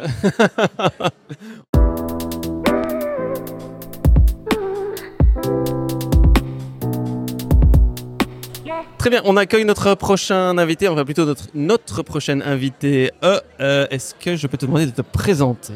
Oui, tout à fait. Eh bien, euh, je m'appelle euh, Viviane Verne. Euh, je suis euh, ingénieure pédagogique. Donc, euh, j'ai un parcours où j'ai commencé euh, dans le multimédia. Euh, donc, en gros, j'ai un BTS audiovisuel. J'ai fait- J'étais journaliste reporter d'image au départ. Je suis passée ensuite par le journalisme. Je fais pas mal de reportages, pas mal d'interviews, pas mal de, reportages terrain. Et ensuite, j'ai rejoint les équipes d'Open Classroom. J'ai bossé pendant 4 ans là-bas. Donc d'abord au multimédia où j'ai fait de la partie simplification graphique et euh, aussi beaucoup de, motion design. Et euh, petit à petit, je me suis rapprochée de la, pédagogie. Et donc je suis devenue ingénieure pédagogique et aujourd'hui je suis freelance. Et je travaille essentiellement pour euh, des entreprises, des, asso- des associations et parfois des indépendants dans différents domaines. Je travaille à la fois dans la, dans la data et parfois aussi pour d'autres sujets comme les compétences psychosociales. ok, tu sais tout faire. Oui, c'est ça. Profil très polyvalent. hein. Et passer du journalisme et tomber du côté obscur de la pédagogie, Ouais. c'est quand même euh, incroyable. Euh, pourquoi est-ce que tu participes euh, au salon Learning Technologies? Bah, je trouve que c'est un peu un rendez-vous incontournable euh, des pros euh, de l'éducation. Euh, on se retrouve tous un peu là-bas. C'est un moyen de prendre un peu- aussi un peu la température de comment ça se passe dans le milieu, quelles sont les innovations? Euh, moi, ce qui m'a frappé cette année, c'est euh, vraiment le, le fait que bon bah voilà tous les, enfin, tout le monde parle de l'intelligence artificielle. Il y a, je sais pas, il y a 3, 4, 5 fois plus de conférences là-dessus euh, euh, que j'ai déjà vu aujourd'hui sur sa première journée. Il y a des innovations super intéressantes. Et, euh, et oui, globalement, c'est vraiment retrouver les, les collègues, les, les principaux acteurs, les collaborateurs, etc. participer à quelques conférences. Et, euh, Et voilà. rien n'est fait dans le salon pour avoir cette dimension euh, communautaire. Il revient avec sa chronique.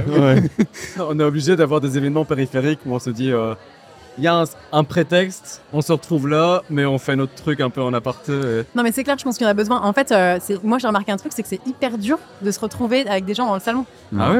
Euh, Il nous faudrait une puce, hein, tu vois, pour nous repérer et savoir où est-ce qu'on est dans le salon. donc, mais il n'y a pas d'espace qui est fait pour euh, communiquer, réseauter plus calmement. Oh, pour que les commerciaux nous trouvent sur l'application du salon et nous proposent des rendez-vous. Bon. ça, ça va. On, on retrouve Nicolas le râleur euh, ici. Et tu parlais tantôt de- d'innovation super intéressante. Est-ce qu'il y en a une qui t'a un peu marqué ou qui ressort de ta, de ta visite aujourd'hui? Ouais, ouais, il y en a une qui m'a marqué. euh, je suis passée au stand de, euh, de Knowledge. Et euh, j'ai vu leur démo, je leur ai demandé leur démo. Et franchement, j'étais assez bluffée. Euh, donc en gros, euh, pour euh, raconter brièvement ce qu'ils font, c'est qu'ils ont un, outil auteur qu'ils ont développé depuis 3-4 ans euh, qui permet en fait, avec quelques éléments de contexte et un, média, donc ça peut être une vidéo, un PDF, un doc, etc., qui va produire une, granule qui est déjà très aboutie.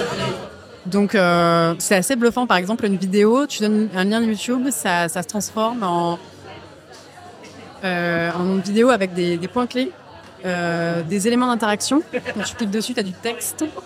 Voilà, c'est voilà, Des quiz, des textes Ouais, à trouver. Enfin, assez vraiment, il analyse tout le média pour en faire un micro-parcours euh, d'apprentissage interactif en utilisant la technologie H5P. Pour la- pour l'avoir euh, testé il y a quelques mois, et je pense qu'on en parlait dans une reco d'un épisode précédent. Ouais. C'est assez, ouais, c'est assez puissant et bluffant et euh, ça va aller, ça va aller crescendo. C'est-à-dire que les gens pourront prendre nos vidéos YouTube, les mettre dans Knowledge et créer un module e-learning avec ça. C'est quand même incroyable. Quelle Enfin. chance vous avez Quelle chance vous avez Et en fait, je l'ai- je l'ai trouvé assez avancé par rapport aux autres là-dessus. Et euh, je leur ai demandé bah, comment est-ce qu'ils avaient produit euh, leur, euh, leur outil auteur. Et en fait, ils m'ont dit qu'ils avaient commencé par attaquer le marché anglophone. Est-ce qu'il avait, est-ce qu'il leur avait donné un peu une longueur d'avance euh, Mhm. sur euh, ce qui se passe là-bas, quoi. euh. Ouais. C'est vrai qu'ils ont toujours un peu euh, 3-4 ans d'avance sur nous. Une bonne reco, c'est toujours aller voir. euh, côté anglophone. Par contre, ils gardent leur dépendance avec euh, H5P. Ouais, parce que H5P est open source, ça Ouais, permet de faire, euh, faire pas mal de choses. ouais. Top. Merci. Merci beaucoup.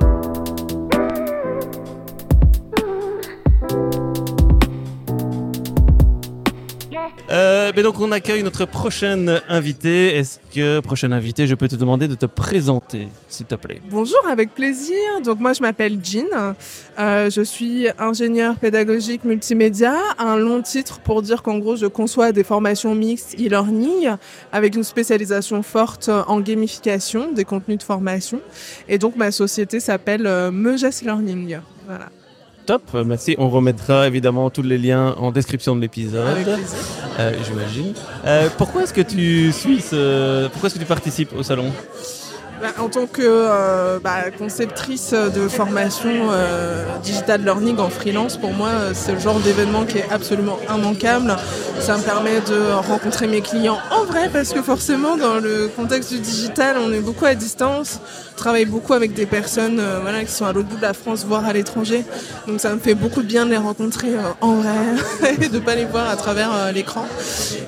D'autre part, ça me permet aussi de rencontrer mes partenaires, parce que j'ai pas mal de partenaires. Donc voilà, rencontrer clients, partenaires, et puis bien évidemment bah, faire du réseau, voir les synergies euh, qui sont possibles avec, euh, bah, avec d'autres solutions ou, euh, d'autres entreprises, tout simplement. Et est-ce qu'il y a des solutions aujourd'hui dans, les, dans les, la visite que tu as fait qui t'ont marqué ou des concepts ou des fonctionnalités ou voilà, avec quoi tu ressors S'il y a une idée avec laquelle tu devais ressortir de ta visite aujourd'hui? Eh bien, forcément, je vais plutôt parler de, des solutions qu'avec lesquelles je travaille. euh, Donc, euh, je vais dire, euh, en fait, ça m'a fait énormément plaisir de rencontrer euh, les personnes de chez Geniali parce que à la fois, je suis ambassadrice de leur solution et en plus, c'est la solution que j'utilise le plus, je pense, de toutes les solutions avec mes clients. Voilà, Euh, je conçois des e-learning de A à Z. Comme ils sont basés, ils sont basés pardon, en Espagne, bah, je les avais jamais vus en vrai, donc le fait de pouvoir les voir, euh, ça m'a, j'ai adoré. Et en plus, j'ai donné une démo de Geniali sur le stand e-learning Boulevard, donc euh, c'était une super expérience. Donc forcément, voilà. Et donc, Euh, toi, tu connais très bien Geniali. Si tu dois nous donner une des dernières fonctionnalités de Geniali que tu trouves waouh. alors là, j'en ai une tout de suite qui me vient en tête. C'est euh, les widgets. En fait, ce sont euh, des petites fonctionnalités qui permettent de mettre euh, des timers, un chronomètre, euh, un lancer de dés virtuel ou un mélange de cartes virtuelles. Moi, j'ai fait ça il y a quelques années, un an et demi sur Geniali. J'ai dû presque rentrer dans le code de l'application pour faire ça. Quand j'ai vu que maintenant c'était nativement dans l'application, j'ai dit ah enfin ils m'ont compris. Ils t'ont- ils t'ont compris, ils t'ont écouté. Ah oui, euh, euh, parce que j'avais demandé, j'avais demandé, j'ai dit s'il vous plaît, développez ça nativement dans l'appli, qu'on n'ait pas besoin de presque s'inventer euh, une... Donc, tu as une grosse influence sur la roadmap de Geniali. donc, chers auditrices et auditeurs, Tous les clients Voilà. ont une influence. Si vous avez une recommandation d'une fonctionnalité dans Geniali, n'hésitez pas à contacter Jean et elle. euh, Ils les prennent en compte, ouais. Franchement, là-dessus, c'est top. Et peut-être euh, une question, euh, une dernière question. Tu, tu dis que tu venais euh, pour rencontrer des personnes. Le constat qu'on faisait euh, dans les chroniques, dans les discussions avec d'autres personnes, c'est que finalement, ce networking est quand même pas facilité au sein du salon. Enfin, c'est hyper difficile de se retrouver. Il n'y a rien qui est mis en place pour, euh, pour se contacter facilement. bah, Il y a quand même l'app où tu peux euh, créer les rendez-vous euh, ou contacter les personnes. euh. Ouais, mais toi, c'est- quoi tes trucs et astuces pour, euh, pour bien networker si, si on a quelqu'un qui l'année prochaine vient sur le salon et souhaite euh, networker, co- co- comment t'as fait, toi? Yes, avec plaisir. Non, mais moi, le sens de l'orientation, c'est pas mon truc. Donc, euh, En plus, Il y a donc beau il y faut avoir- un sens de l'orientation déjà. Il y a beau y avoir les numéros des stands et tout, euh, j'étais euh, perdue. Mais évidemment, moi, le conseil que je donnerais, c'est de préparer sa visite et de l'annoncer sur les réseaux sociaux, ce que j'ai fait, voilà.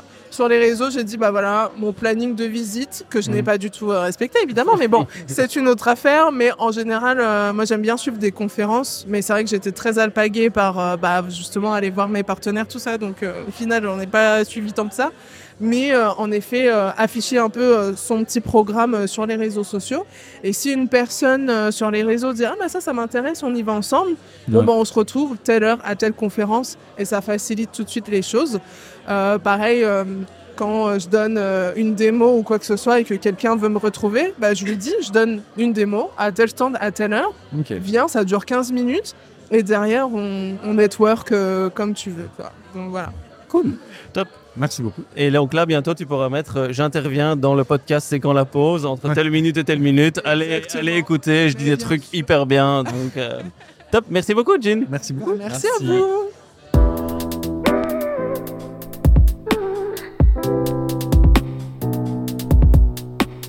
On accueille notre prochain invité. Prochain invité, est-ce que je peux te demander de te présenter, s'il te plaît Avec grand plaisir et merci pour l'accueil. Euh, donc mon nom c'est Jonathan euh, Huguenot. Jonathan, il va parler un petit peu plus proche du micro. je vais parler un petit peu plus proche. On m'avait dit 10 cm, pas 5, mais Oui, pardon. non, c'est trop, on n'a pas la notion de, de ce genre de, de maîtrise. Euh, donc euh, Jonathan, euh, créateur euh, de e-learning impact et consultant euh, digital learning indépendant euh, de- à Montréal, au Canada. Donc voilà. Top. Donc ce podcast est vraiment international aussi. Exact. Euh, on va jusque outre-Atlantique. euh, donc euh, voilà. Enfin, là, sur le coup, c'est plutôt lui qui est venu jusqu'à nous, mais On Non, a fait un non. petit bout du chemin. hein. Non, on s'est retrouvés à mi-chemin. On s'est Euh, retrouvés dans l'eau. Mais justement, qu'est-ce qui, te- qu'est-ce qui fait venir quelqu'un de Montréal à un salon Learning Tech à Paris? Qu'est-ce que tu viens faire ici? Ah, il y a plusieurs choses. Alors déjà, je tiens quand même à le dire que je viens pas que pour l'événement, même si évidemment Oh. je le fais. J'en profite pour prendre des petites vacances, pour aller venir voir la famille, etc. Mais pour moi, un, un, oca- un- un événement comme celui-ci, c'est une occasion pour rencontrer beaucoup de personnes que je rencontre pas habituellement parce que je suis loin. Je suis, je suis au Québec, au Canada, et que j'ai quand même quelques clients et quelques connaissances, des collègues euh, qui sont en France. Et donc pour moi, c'est une très très belle jour- journée pour faire du réseautage, pour rencontrer euh, beaucoup de, de personnes. Malheureusement, j'ai rarement euh, l'opportunité de profiter pleinement des, euh, des conférences et de tous les sujets qu'il peut y avoir sur un, un salon comme celui d'aujourd'hui. Euh, parce que je suis bavard, parce que j'aime euh, un peu beaucoup rencontrer les gens et passer du temps avec eux, plus que les certaines conférences, certaines choses, même s'il y a des choses qui sont très très intéressantes.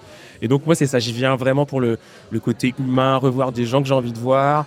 Euh, ça peut être des, personnes comme vous justement, c'est quand même chouette de pouvoir vous voir en vrai, de passer des petits moments comme ça avec vous. Et puis après c'est ça, c'est des collègues, c'est des clients qu'on rencontre pas nécessairement, donc euh, c'est ça. Et est-ce qu'entre deux bavardages, est-ce qu'il y a quand même quelque chose, quand tu as visité un peu le salon, qui t'a marqué une reco, euh, ou en discutant avec les gens, une idée qui revient Enfin voilà, avec quoi tu ressors Une idée, un concept que tu ressors aujourd'hui de ta visite à Learning Tech? Ben, c'est, tu vas me trouver pas très rigolo, je pense, mais justement, c'est sous cette notion de partage, parce que justement, je trouve que c'est assez formidable d'être, c'est très enrichissant parce que tu découvres des choses, des environnements différents, des personnes différentes qui viennent te, te, te- t'apporter un petit peu toutes les idées sur lesquelles tu peux te confronter, sur les nouveautés, sur les perspectives. Moi, je suis indépendant, donc tu parles avec d'autres indépendants, et donc c'est pas tant des événements du salon sur le, toutes les IA qu'on a pu avoir aujourd'hui.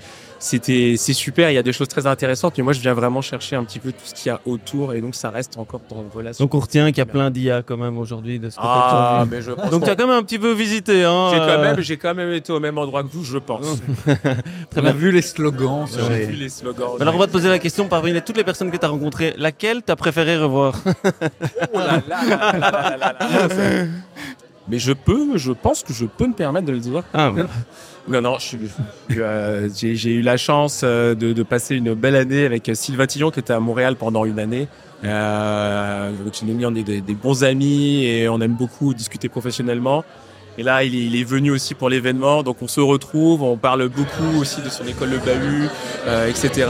Et là, aujourd'hui, justement, pour l'événement, il y a aussi beaucoup de personnes du Bahut, donc c'est très chouette de, d'avoir eu la chance de, de le rencontrer pendant une année à Montréal, où on est devenu assez proches, et là, de revenir en France dans son univers à lui, avec tous les petits, euh, les, le- tout le petit monde qu'il y a autour de ce qu'il a créé. Je trouve ça très chouette et très sympa. Donc, euh, très content d'avoir retrouvé Sylvain. C'est quand même très drôle, comme une fois de plus, on a une personne qui est ici pour faire ce que le salon ne permet pas directement. C'est-à-dire il le permet, du coup, puisque tout le monde vient pour la même Mais C'est un chose. prétexte pour s'y voir, mais rien n'est confortable pour se voir sur le salon même. Donc l'expérience utilisateur de la rencontre est vraiment- très mauvaise. Oui, mais, mais, mais si le salon n'existait pas, les gens ne se rencontreraient Non, pas. Donc ça. euh, en attendant, ça, ça fait le job. Ouais. c'est pas mal. Merci. Merci, beaucoup.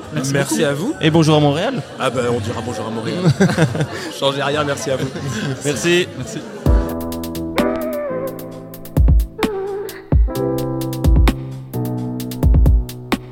Ok, ben voilà, on arrive à la fin de cet euh, épisode, riche de nos chroniques et de tous ces témoignages. J'espère que vous avez pu en retirer pas mal de choses. Euh, ce que je vous invite, c'est à partager cet épisode avec deux personnes. Et pour que vous le fassiez vraiment, je vais vous laisser 5 secondes pour réfléchir à deux personnes. 1, 2, 3, 4, 5. Parfait. Vous avez donc identifié les deux personnes à qui vous allez euh, partager ce podcast. Vous retrouverez évidemment tout ce qu'on a évoqué et ça a été très riche dans cet épisode-ci. Et donc en description de l'épisode également. Et on, bah, on se retrouve bientôt pour le, pour le prochain épisode où de nouveau trois chroniques actu recours en format habituel.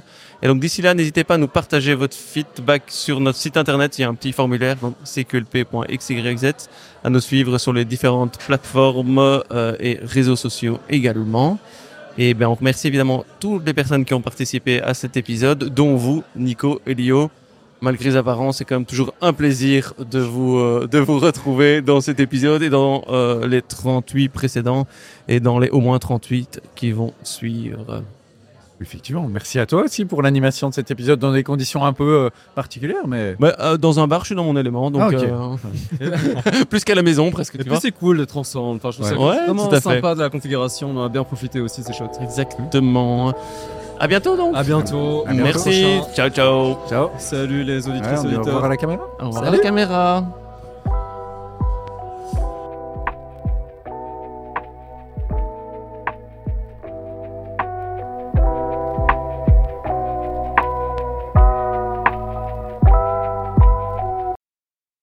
Si vous aimez le podcast, dites-le à vos amis.